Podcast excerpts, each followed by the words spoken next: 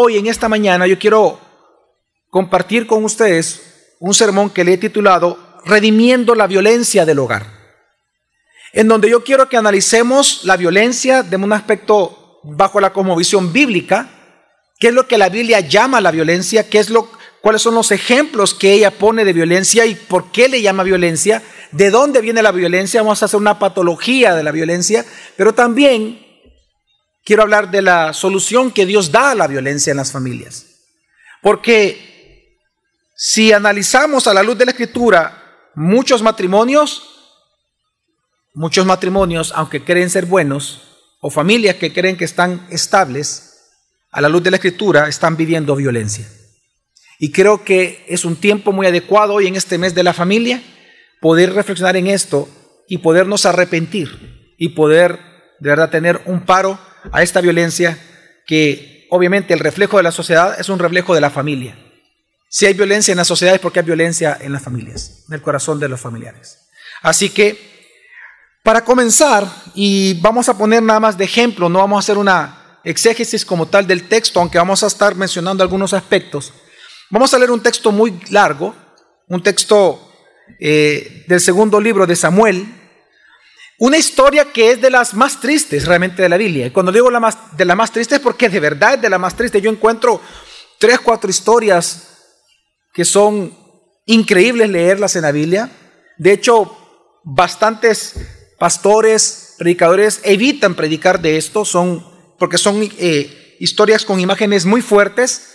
Y una de esas es la que vamos a leer en este momento, y es segundo libro de Samuel, capítulo 13, versículo del 1 al 19, así que yo le pido que prestemos atención, que podamos leer.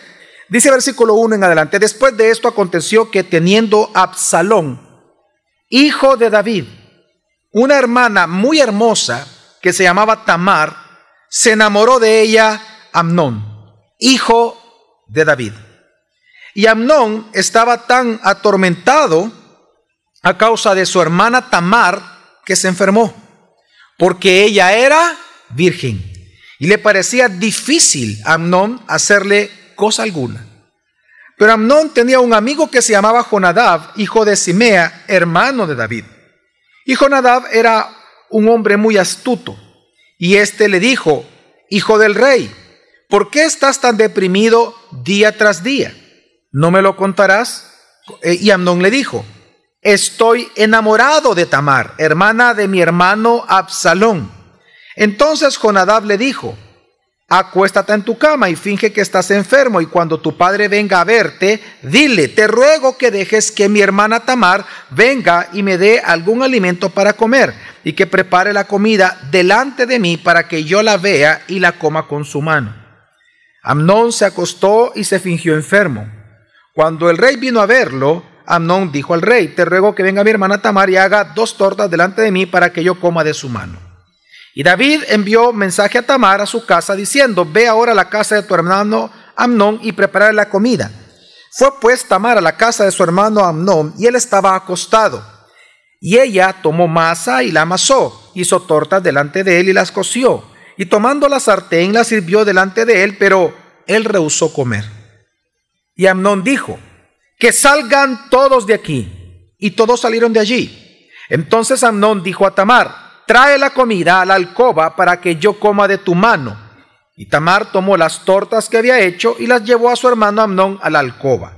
Cuando ella se las llevó para que comiera, él le echó mano y le dijo, ven, acuéstate conmigo, hermana mía. Pero ella le respondió, no, hermano mío, no abuses de mí, porque tal cosa no se hace en Israel, no cometas esta infamia.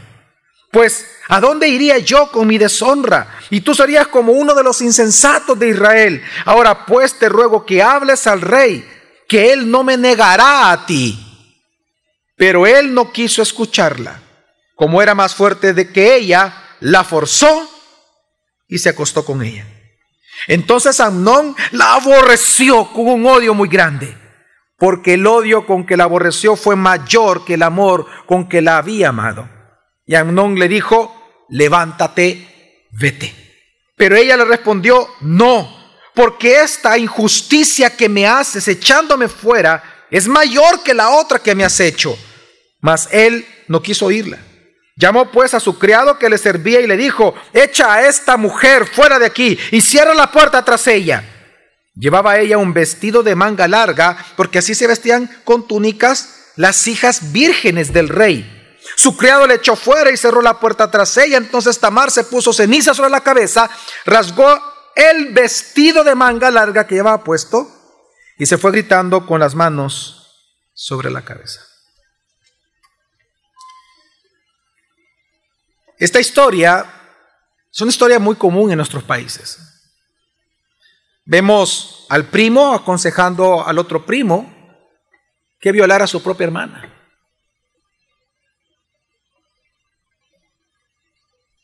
Ella todavía le dice, no lo hagas. Por favor, no lo hagas. Pídele a mi padre que me entregue a ti, que nos case. Yo sé que mi padre lo va a hacer, pero no me violes. Y él le dijo, no. Si uno sigue la lectura, Absalón, al tiempo de enterarse, asesina a Amnón. Cualquiera aquí, en su carne, pudiera sentir un alivio como, va, por lo menos lo mataron. Pero ojo, piense que es una familia. Un pecado lleva a otro. ¿A usted le gustaría que asesinaran a su hijo? ¿Le gustaría que asesinaran a su mamá porque pecó contra papá? Violencia en el hogar. Violencia en el hogar. ¿Por qué viene la violencia? Porque esta historia que nosotros vemos acá entre Amnón y Tamar, vemos nosotros dentro de ella los elementos por qué se da la violencia en el hogar. Y por lo tanto, ocupando Santiago, quiero referirme a esta historia, pero para eso quiero que recordemos que lo que dice Santiago, de dónde vienen estas violencias familiares. Dice Santiago 4, 1 al 4, ¿de dónde, vienen, ¿de dónde vienen las guerras y los conflictos entre vosotros? ¿No vienen de vuestras pasiones que combaten en vuestros miembros? Codiciáis y no tenéis, y por eso cometéis homicidio. Sois envidiosos y no podéis obtener, por eso combatís y hacéis guerra. No tenéis porque no pedís. Pedís y no recibís, porque pedís con malos propósitos para gastarlos en vuestros placeres. Tenemos que recordar que cuando Santiago escribió esto, realmente eran tiempos de grandes conflictos que estaban enfrentando los cristianos. Ellos tenían conflictos, ellos estaban recibiendo violencia de parte no solamente del imperio romano, sino que también de los religiosos de la época, de los sacerdotes judíos, pero también habían pleitos entre ellos dentro de las mismas iglesias y en las mismas familias. Eran tiempos de mucha violencia intrafamiliar y mucha violencia social, porque incluso estaban hasta los celotes, ¿se acuerdan ustedes que hablamos de eso? Que los celotes estaban tanto atacando a los ricos de la sociedad como también adentro de las iglesias había mucha amenaza de muerte por estos celotes.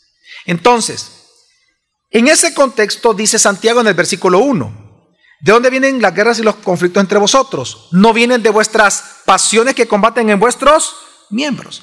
Lo que está enseñando realmente Santiago es que el violento es violento porque no tiene paz en su propio corazón. Santiago nos enseña que una persona que es violenta en la familia es porque esta persona no tiene paz en su corazón. Y no tiene paz en su corazón porque sus propias pasiones, las de él, las pasiones combaten entre sus miembros por, ver quién va a ser la primera en ser satisfecha pecaminosamente. Entonces hay una tal guerra interna en el corazón de un hombre caído, de alguien no creyente, que estas pasiones que batallan en, dentro de él, esta guerra interna, esta insatisfacción, lleva a generar relaciones insatisfechas. Entonces, Santiago lo que está hablando es que dentro de estas pasiones que combaten entre los miembros de una persona violenta, él menciona tres pasiones. Él menciona tres vicios de la carne, tres pecados de la carne, tres frutos de la carne que producen violencia. No son violencia en sí misma, pero sí producen violencia. ¿Y cuáles son estas tres? Bueno, dice codicia, la envidia y el egoísmo. Y quiero que veamos esto ya en el uso de la familia, cómo es que se da esto dentro de los hogares, dentro de las familias. Hablemos de la codicia. La codicia es el deseo intenso por algo o por alguien. En la historia que leímos, en el versículo 2 de la historia entre Amnón y Tamar, dice la escritura, y Amnón estaba tan atormentado a causa de su hermana Tamar, que se qué, que se enfermó. Y cuando llega el primo y le pregunta, ¿qué te pasa, hijo del rey? Es porque lo había visto que estaba enfermo. Ahora, ¿por qué dice el texto que él estaba enfermo? Lo que está diciendo el texto es que él codiciaba la virginidad de una mujer. En otras palabras, él era un pervertido. Si usted lee en su Biblia el versículo 12 de la historia de Tamar, la misma Tamar le dice a él de que no cometa esa infamia. Esa palabra en hebreo también se traduce como perversión, pervertido. Porque la perversión en la escritura como la palabra significa en español, pervertir es cambiar, cambiar el uso de algo, cambiar el uso del cuerpo por un uso que no es correcto, homosexualismo, lesbianismo, cambiar el, cambiar el uso no correcto de algo por algo que no es, por ejemplo, la relación entre un esposo y una esposa, la manera en que tú te vas a relacionar con tus familiares, perversión es cambiar el uso natural de algo. Entonces, el versículo 12 hace ver que él era un insensato, él era un carente de sabiduría, él era un simple, como le llama Proverbios, él era un pervertido que no amaba a Tamar. No nos dejemos engañar, él no amaba a Tamar. Estas son las expresiones de un hombre codicioso. Él sentía amor, pero no era amor, era pasión entre que batallaba en su carne de tal forma que hasta enfermó porque él quería la virginidad de su hermana codicia. ¿Y cómo sabemos que eso es lo que él anhelaba? Porque una vez su deseo fue satisfecho, la aborreció. Él no la amaba, él codiciaba su virginidad.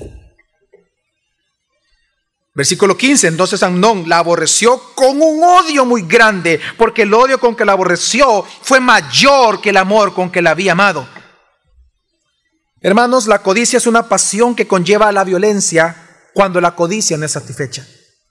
Es un vicio de la naturaleza caída y es un mal social. Por codicia muchas familias enfrentan violencia entre ellos. Y un tipo de violencia intrafamiliar que está en la escritura producida por la codicia es la traición, el adulterio y el divorcio. La traición es considerada violencia. La traición, el adulterar es considerado violencia. Y viene por codicia. En Malaquías 2, vamos a mostrarlo, Malaquías 2, versículo 14 al 16 dice, porque el Señor actúa como testigo entre ti y la esposa de tu juventud. Es decir, Dios se pone en el papel de juez, porque ha visto un delito. ¿Y cuál es el delito? Dice, a la que traicionaste, aunque es tu compañera, la esposa de tu pacto. Versículo 16. Yo aborrezco el divorcio, dice el Señor, Dios de Israel y al que cubre de violencia sus vestiduras, es decir, el que adulteró, dice el Señor Todopoderoso. Así que cuídense en su espíritu y no sean qué?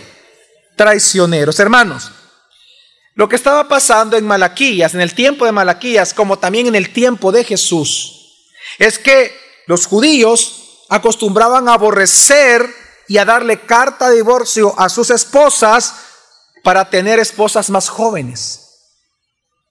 En otras palabras, por codiciar a otra mujer, repudiaban a su esposa por codiciar la juventud de otra.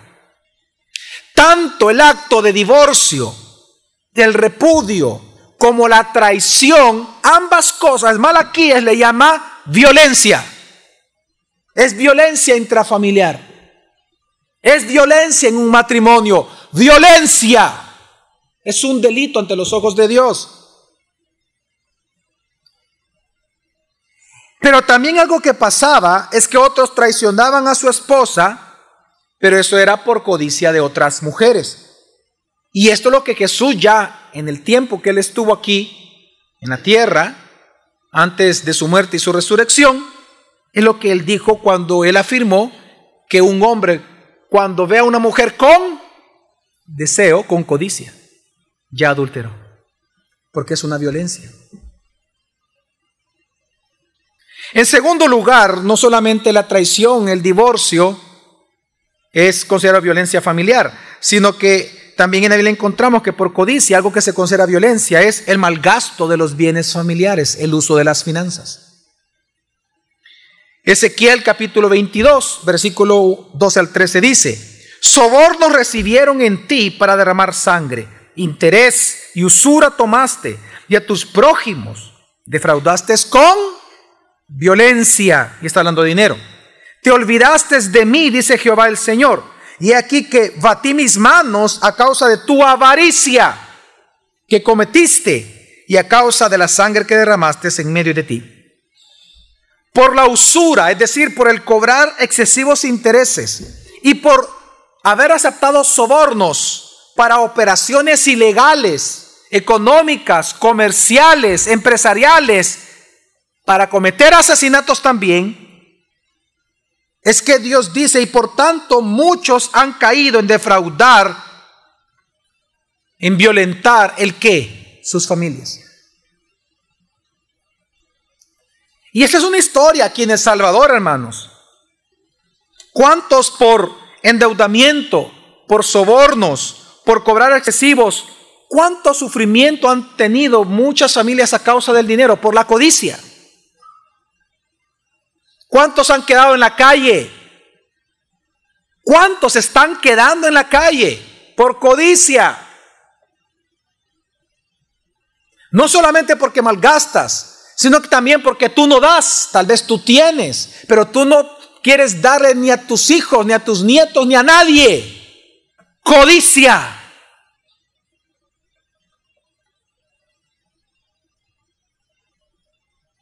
Usura sobornos para que vendamos más, mira, para que nos aprueben esto y pasar rapidito, no pagar mucho impuesto, mira, debajo de la mesa, ponerle tanto.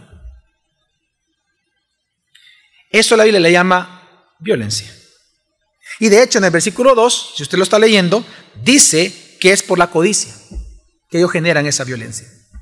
La palabra violencia aquí en este texto de Ezequiel es bien interesante, porque la palabra violencia en hebreo el significado es opresión o subyugar por la fuerza. Es decir, lo que estamos viendo en este momento en Ezequiel es un abuso del poder. Por implicación, esto afecta a las relaciones familiares. Por ejemplo, ya sea cuando el hombre abusa de su poder o cuando la mujer lo hace. Es violencia. Y si seguimos hablando de la codicia, hermanos, Josué 7 nos enseña que por codicia Acán tomó del anatema y toda la familia de él, de Acán, lo pagó con su vida. Por la violencia de su padre, que vino Acán, tomó del anatema lo que no tiene que tomar, y el Espíritu Santo se lo reveló Dios a, a Josué. Van a la tienda de Acán, él saca las cosas, dice, vi, codicié y tomé, dice. Y le dijo, ¿qué has hecho? No solamente la afrenta fue sobre todo Israel, sino que ahora tenemos que pegarte a ti a tu familia, a tu esposa y a tus chicos. Y los apedrearon, los mataron y quemaron todo, porque todo era para el Señor.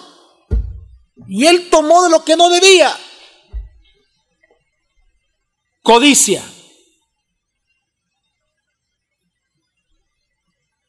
Por codicia, Acán tomó y su familia pagó con deuda la deuda con su vida. Por codicia, Nabucodonosor no adoró, dice la escritura en Daniel, no adoró al Dios de la vida, pero sí escogió adorar a los dioses de plata, de oro. Y confió en ellos y por lo tanto perdió todo el reino. Hermanos, todo eso es violencia familiar.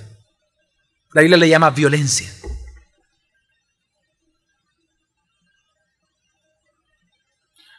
¿Cuántos padres o mamás que están aquí son adictos al trabajo? Por codicia tus hijos no te ven. Tus hijos no están contigo. No estás satisfecho. Es que nunca lo vas a estar. No estás satisfecho con lo que tienes. Quieres más, más, más y más y más y más. Y no te has dado cuenta que eso que tú has acumulado es para el reino de Dios. Es para tu familia y para el reino. Es para tus hijos, para tus nietos. Para la iglesia donde te congregas.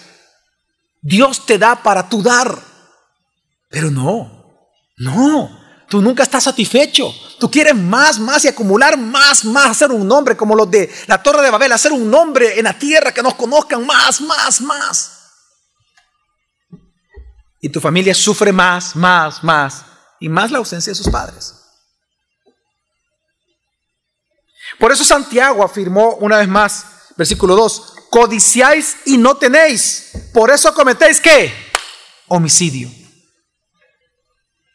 Ahora, ¿cuál es lo segundo que menciona Santiago? Bueno, Santiago menciona, dice, sois envidiosos y no podéis obtener, por eso combatís y hacéis guerras. Ahí ambas palabras son diferentes. En español pudiera pensar que es lo mismo, pero en griego son distintas palabras, combatir y hacer guerra. Una se refiere a las discusiones y pleitos que hay en cualquier relación y la otra es ya guerras reales enfrentadas con armamento y ejército. Lo que Santiago está diciendo, que desde los pleitos más simples de una familia hasta las guerras entre naciones, también algo que la produce es la envidia, los celos. La palabra celos en griego es bien impresionante porque la palabra celos significa que tú no solamente deseas lo que el otro tiene, sino que tú deseas lo que el otro tiene, porque realmente lo que tú deseas es ser como el otro es. Es una cuestión de identidad. Los celos no lo confunda con la codicia. Está ligada a la codicia. Tú codicias, pero lo que codicia ya no es el dinero, lo que codicias es lo que el otro es. Una imagen pública que te permite a ti ser admirado públicamente. Dentro de la iglesia, los primeros puestos, ser reconocido.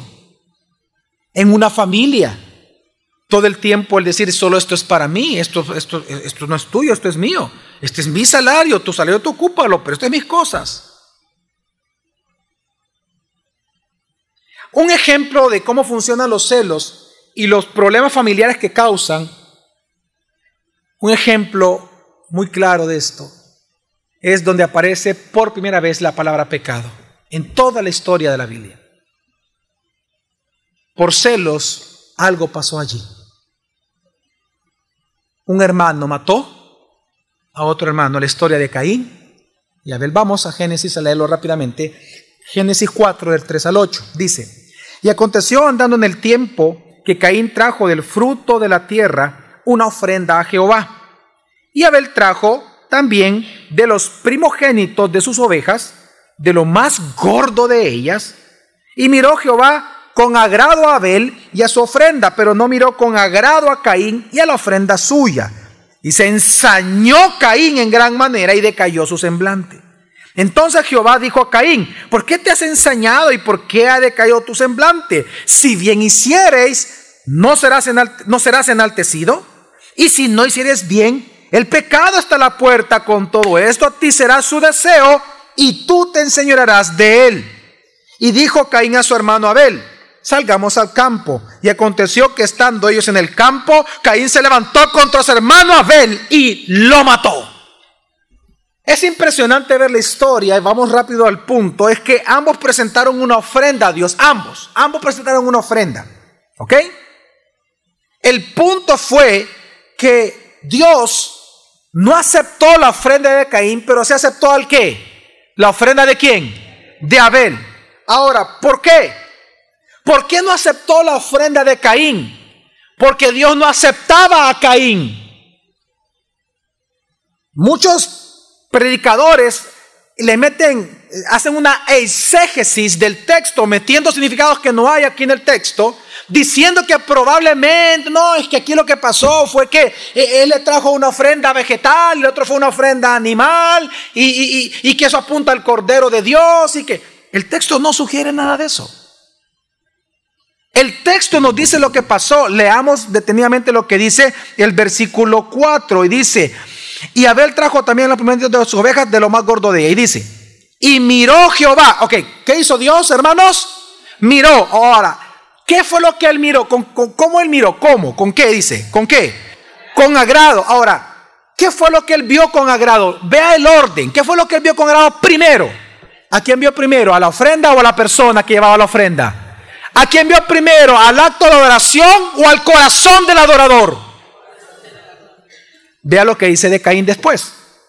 Pero no miró con agrado a quién? A Caín. Ese es el punto. La diferencia fue el corazón de ellos. Dios miró el corazón del hombre, porque Dios mira el corazón del hombre. Dios no mira al exterior como nosotros vemos. Dios mira el qué? El corazón. Caín, oiga, Caín Trajo la mejor ofrenda que él podía dar. Sí, lo mejor que él, él era agricultor. ¿Y qué iba a traer? Langostas. Un pez dorado. No, él era agricultor. Como su padre, como Adán. Cada uno trajo de lo que tenía que traer. Caín trajo lo mejor que él podía darle. Pero lo que no trajo ante Dios fue el corazón.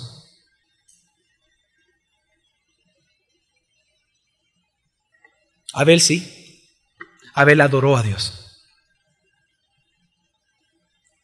Por lo tanto, dice la escritura que Caín se enfureció contra Dios. Fue contra él que se enoja. O sea, Caín se enoja contra Dios. Pero algo hermoso que vemos en el texto es que Dios le ofreció salvación a Caín. Se lo ofrece claramente. Cuando le dice, ¿por qué te has ensañado y por qué ha decaído tu semblante? si bien hicieres. ¿Y qué era el bien que está narrando el texto? ¿Cuál es el bien que hay que hacer con Dios? Adorarlo. Derramar tu corazón al Señor. Creer en Él. ¿Y cómo lo sabemos? Dice, si bien hicieres, ¿no serás qué? Enaltecido. Ok, la palabra enaltecido es la palabra literalmente en hebreo significa elevado, pero el sentido de esta palabra elevado es impresionante. Porque el sentido de la palabra elevado es ser elevado a un estado de ser aceptable o perdonado. Lo que Dios le está diciendo es, si tú haces bien, Caín, no te voy a, a volver aceptable para mí. ¿Por qué decae tu semblante? Soy un Dios de misericordia, soy un Dios de gracia. ¿Por qué no vienes a mí, Caín? Y antes de traerme tu ofrenda, ¿por qué no me traes tu corazón? Si tú bien haces, yo te voy a elevar a un estado de aceptación te voy a perdonar. Te voy a elevar a un estado aceptable ante mis ojos de santidad. Pero Caín no quiso.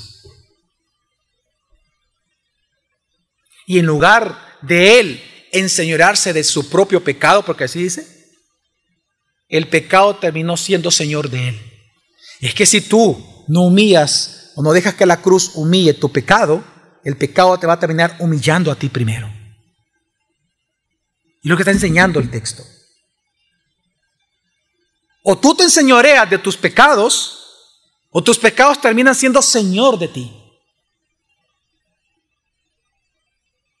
Y él prefirió eso que a Dios.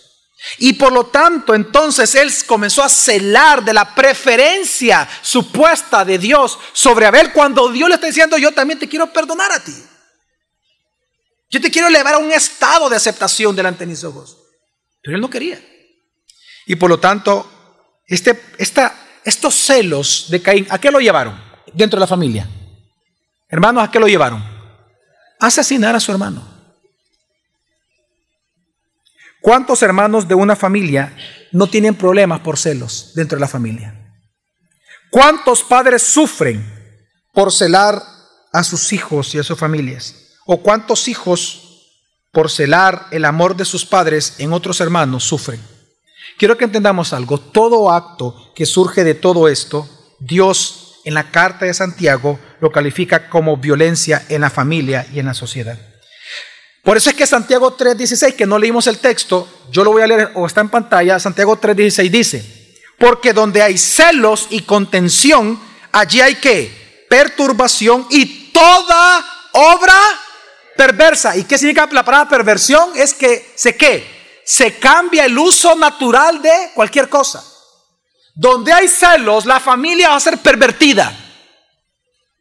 Donde hay celos, la relación va a ser pervertida. Donde hay celos, el amor se va a pervertir. Donde hay celos, el dinero se va a pervertir, el uso del dinero. Donde hay celos, la vida se va a pervertir.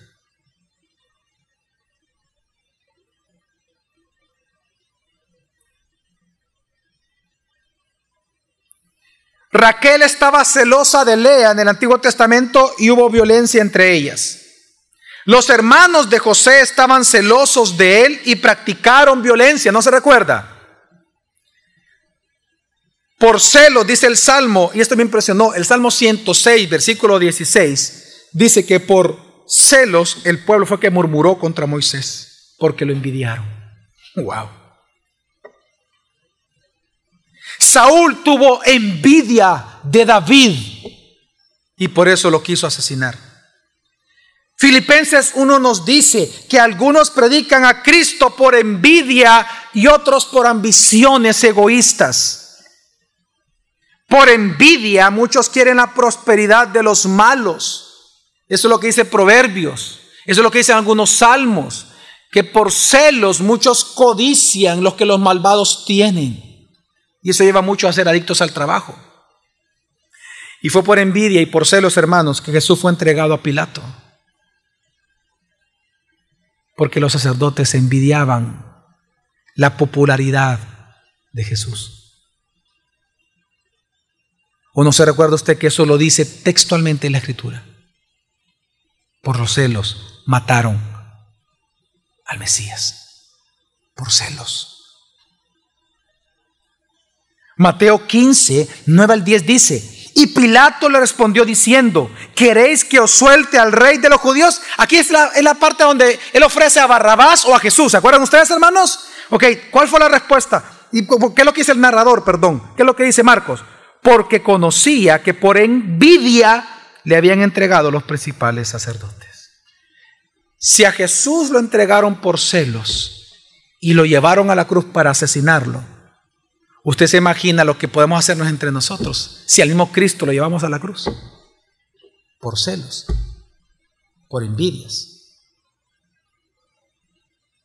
Por todo esto es que Pablo le llama, a, le llama mundanos a los que son celosos. En tercer lugar, aparece en Santiago el tercer vicio que produce violencia en la familia es el egoísmo. Ya vimos eh, los celos, ya vimos... Em, la codicia, gracias. Y en tercer lugar aparece el egoísmo. ¿Qué es el egoísmo? Es el amor y la preocupación por uno mismo y no por los demás. Eso es todo. ¿Qué dice el Santiago? No tenéis porque no pedís. Pedís y no recibís. ¿Por qué pedís con malos propósitos? Para gastarlo en vuestros placeres. Esto es lo que vemos en Amnón y Tamar. Si regresamos a la historia de Amnón y Tamar, leamos lo que es el versículo 12 al 14. Dice, pero ella le respondió, no, hermano mío, no abuses de mí, porque tal cosa no se hace en Israel. No cometas esta infamia. Pues, ¿a dónde iría yo con mi deshonra? Y tú serías como uno de los insensatos de Israel, es decir, pervertido. Ahora pues, oiga, te ruego que hables al rey, que él no me negará a ti. ¿Usted se imagina? La hermana misma le está diciendo, pídele a mi padre, pídele a mi papi que me case contigo, pero no me violes. Estoy dispuesta a estar contigo toda la vida, pero no me abuses. Pídele a mi padre. Versículo 14. Pero él no quiso escucharla. Es que no me interesas tú, me interesa yo. Y no me interesa lo que tú quieras. A mí no me interesa que tú quieras estar conmigo toda la vida. Yo lo que quiero es tu virginidad. y la voy a tomar. Egoísmo. No te voy a escuchar. Como era más fuerte que ella, la forzó y se acostó con ella. Algo que vemos en el texto es que no la escuchó, solo quería satisfacerse él mismo sin satisfacer el deseo de ella. Por egoísmo, y es lo que vemos nosotros hoy en las familias, por egoísmo es que muchos jóvenes menosprecian a los adultos mayores. Ayer hablamos de esto con mi esposa. ¿Por qué hoy en día los jóvenes de hoy menosprecian a los adultos mayores? No los honran. ¿Por qué? Porque son qué? Hermanos, porque son qué? Egoístas. Porque ellos no piensan en ellos. Ellos no piensan todo lo que los abuelos, lo que papá o lo que mamá los cuidaron a ellos. Eso solo les interesa el hoy, lo que ellos quieren tener. Es la misma respuesta de Amnón a Tamar. No, yo no, ni te quiero escuchar. Yo voy a hacer lo que quiero y por la fuerza hacen lo que quieren. Egoísmo. Por egoísmo los hijos no sirven a los padres. ¡Ay! ¡Ay! ¿Por qué, mamá? Porque ahí está mi hermano y por qué eso no se lo pedís a él. Otra vez, yo y siempre, yo y solo, yo y todo, yo y no sé qué. Por egoísmo los padres hoy no quieren crear a sus hijos e instruirlos y amonestarlos en el Señor. Por egoísmo ellos no quieren estudiar y no quieren estudiar porque no les interesa a Dios. Y no quieren, no quieren criar a sus hijos en el temor del Señor ellos no lo quieren hacer, sino que por egoísmo quieren que lo haga un colegio o que lo haga la iglesia.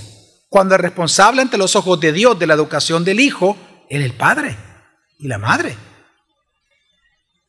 Pero por egoísmo no quieren. Ay, no, hacelo tú. Ay, no, hacelo tú. Y van al colegio y usted, pero en la casa, cuando uno le pregunta al hijo, y tu papá te enseña la, la escritura. No, si mi papá ni sabe qué es la Biblia. Y que no va a la iglesia, dice que sirve no, pero él nunca lo he escuchado yo hablar de la Biblia en la casa, fíjese. Solo malas palabras dice. Así son, así son los hijos, así son los niños, así hablan. Por egoísmo, muchos padres, démosle un iPad al niño para que yo no me sienta molesto dándole de comer a él. ¡Wow! Démosle un celular al niño para que juegue mientras estamos comiendo para que no nos moleste. Eso sí es egoísmo, mire.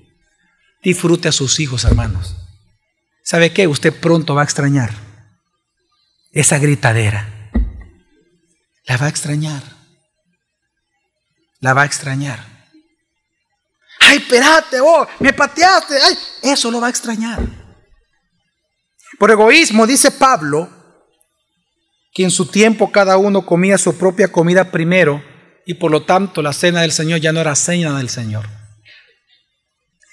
Diótrefes, según tercera de Juan, versículo 9, Diótrefes mostró su egoísmo al amar el ser primero en la iglesia. ¿No es lo que pasa en las iglesias eso, que el egoísmo se manifiesta muchas veces cuando la gente lo que quiere es atención? Primeros puestos. Los que aman los primeros puestos, la Biblia le llama, como el caso de Diótrefes, egoístas. Y mire, y no es lo que pasa también en un matrimonio. El esposo muestra su egoísmo cuando ignora a la esposa, cuando no la honra como vaso más frágil. Honrar es valorarla. No le muestra cuánto vale en su corazón, sino que la menosprecia, haciéndose él superior a ella y mostrándose superior a ella. Ese es egoísmo. Y la mujer también muestra su egoísmo a su esposo cuando por cualquier excusa no bíblica, que solo es una, la oración, no cumple su deber conyugal. Y se lo digo a las mujeres específicamente también, aunque hay hombres. El deber conyugal solo puede ser suspendido por la oración. Si usted no va a orar por corto tiempo de la Biblia, usted debe de cumplir su deber conyugal. Si no lo hace es egoísmo suyo.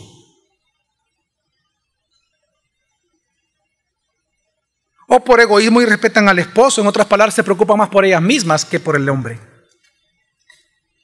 Hermanos, miren, para ir concluyendo, la violencia familiar, lo que está diciendo Santiago es que es un problema del corazón. ¿Qué es, hermanos? Un problema del corazón. Proverbios 24, 1 al 2 dice, No tengas envidia de los malvados, ni desees estar con ellos, porque su corazón trama violencia. La violencia solo es producido por un corazón no redimido. La violencia es un problema de corazón. Santiago nos enseña que el violento lo es porque hay guerra en su corazón. Mientras no haya paz en el corazón de un hombre y de una mujer, no habrá paz en una familia y en la sociedad. En Mateo capítulo 15 Jesús dijo, pero lo que sale de la boca del corazón sale y esto contamina al hombre. Porque del corazón salen los malos pensamientos, los homicidios, los adulterios, las fornicaciones, los hurtos, los falsos testimonios, las blasfemias. Ok, se lo voy a poner en contexto. ¿Qué está diciendo Jesucristo aquí? Que el problema de que tú pienses mal de alguien, que el problema, el pecado de adulterio, de fornicación, el pecado de robarle algo a alguien, de dar falso testimonio, de mentirle a la esposa, al esposo, no es un problema de la otra persona. El problema es tu corazón. Tú robas porque quieres robar. Tú vas a hablar mal de tu esposa, tu esposo, porque a ti te gusta hablar mal de la gente. Tú no puedes asignarle culpa a tu esposo o tu esposa por tú hablar mal de ellos. Tú no puedes echarle la culpa a tu esposo o tu esposa por tú fornicar o adulterar. O tú no puedes echarle la culpa a tus padres por fornicar. Tú eres un depravado sexual porque a ti te encanta ser depravado sexual. Tú adulteraste o tú adulteras porque a ti te gusta el adulterio. Es lo que está diciendo Jesús. No es, no es la otra persona la que te va a contaminar a ti. Es que tú me has contaminado. No, no, no, no. Es tu corazón. La violencia en la familia es un problema de tu, hermano, de tu corazón. Por lo tanto, ¿cuál es la solución de Dios contra la violencia del hombre? Es la cruz. La cruz del Calvario.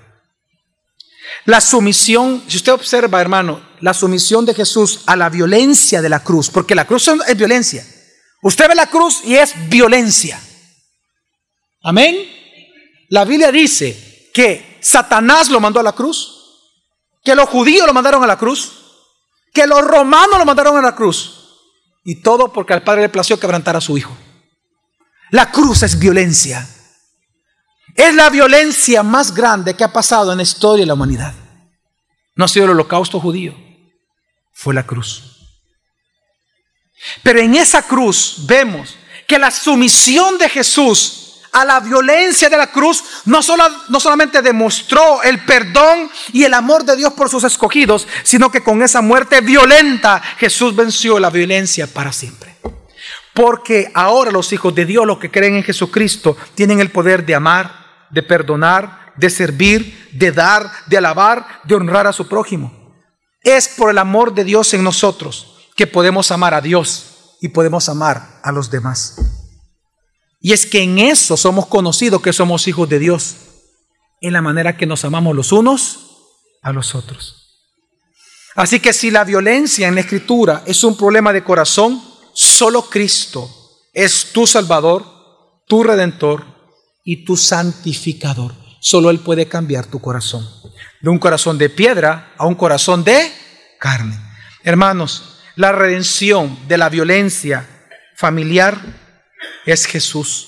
No es un método, es Cristo. Solo Él puede cambiar tu corazón y solo lo puede darte, como dice Santiago, mayor gracia.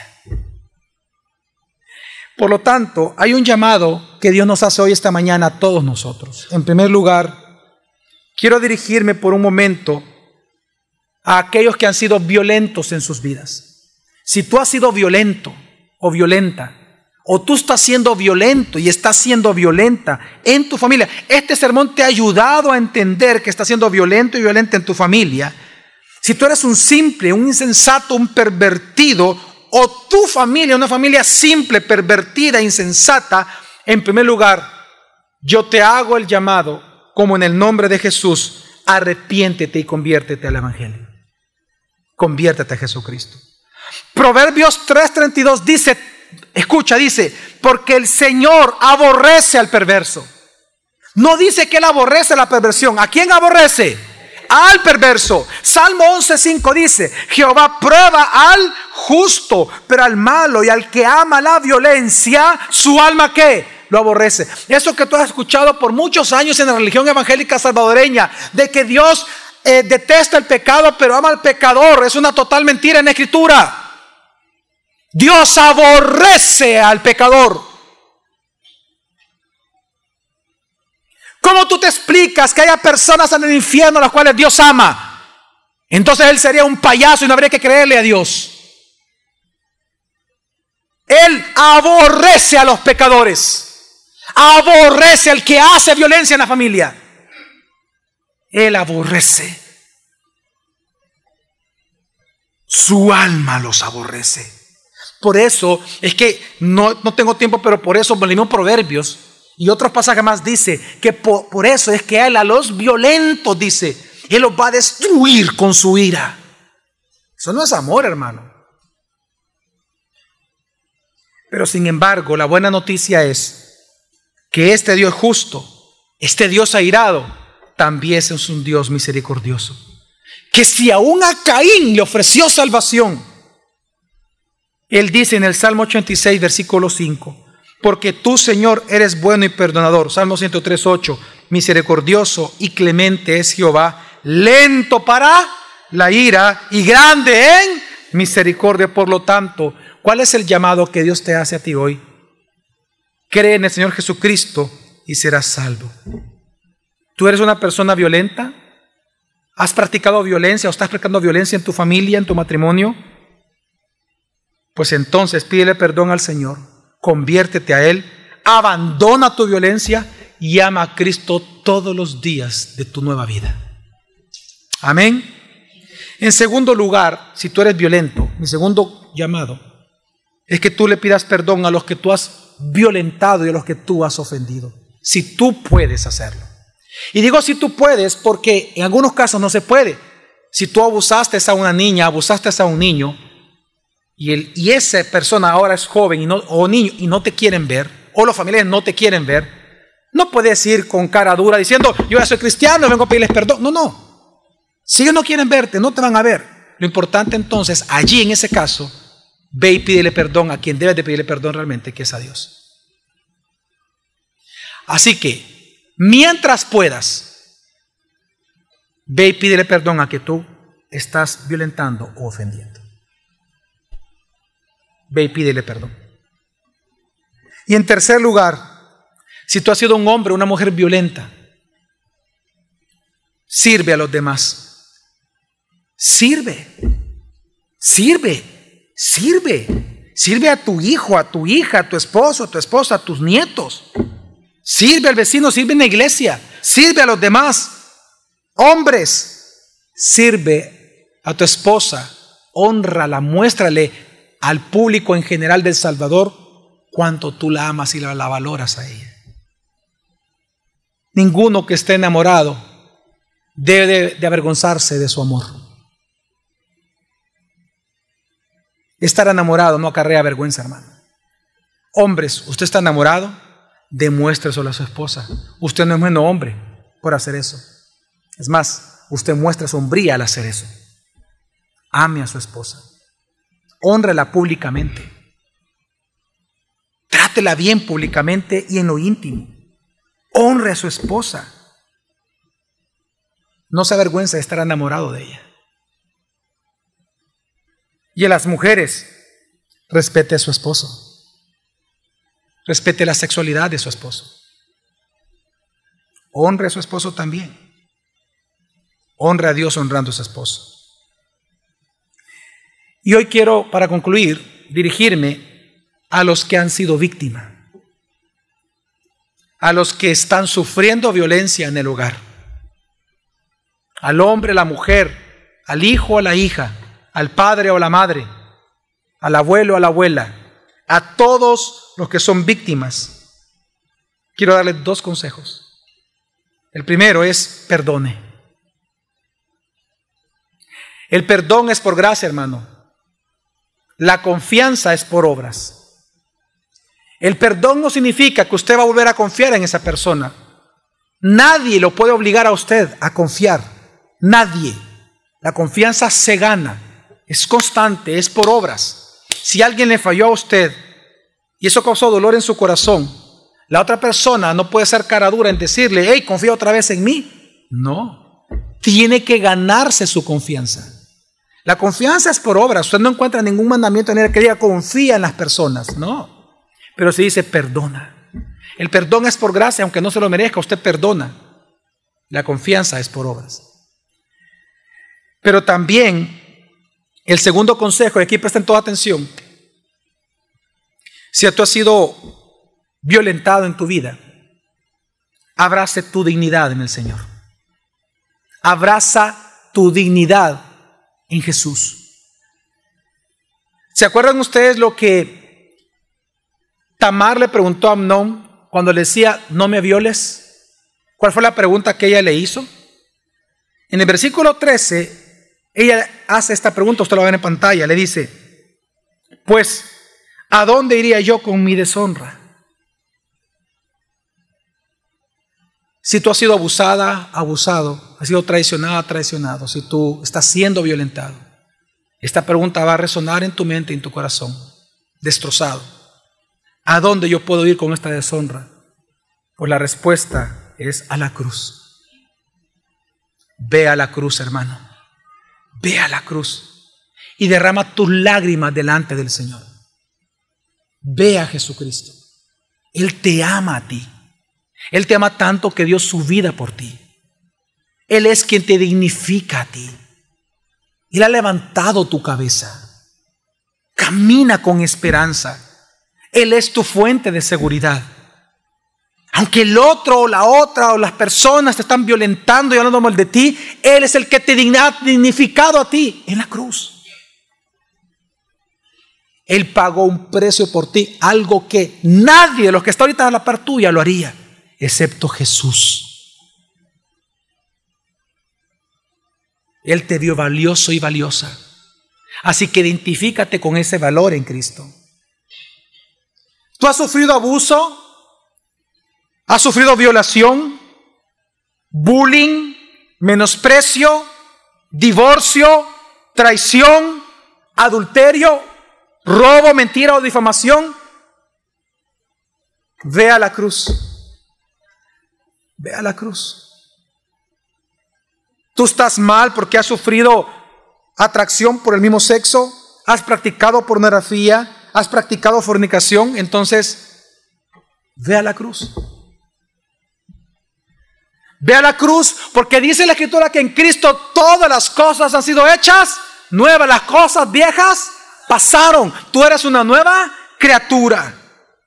Por lo tanto, es en Jesús que tú encuentras perdón, limpieza, limpieza, limpieza, perdón, dignidad, valor, esperanza, seguridad, estabilidad para siempre. Porque resulta que Dios, tu redentor, Jesucristo, no solamente es tu Salvador, sino que Él es un Dios de segundas oportunidades.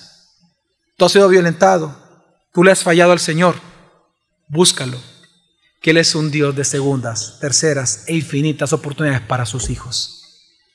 Él te ama a ti. Si tú piensas, ¿quién me va a amar así? Solo te recuerdo lo que, lo que dice Juan, porque algunas personas pueden pensar, ¿quién me va a amar así, pastor? Si mire mi pasado, mire mi vida, ya tengo 40 años. El que tuve no era y me dejó. ¿Qué hago ahora? Tengo 50 años. Dice la escritura que todo aquel que ama es nacido de Dios porque conoce a quién?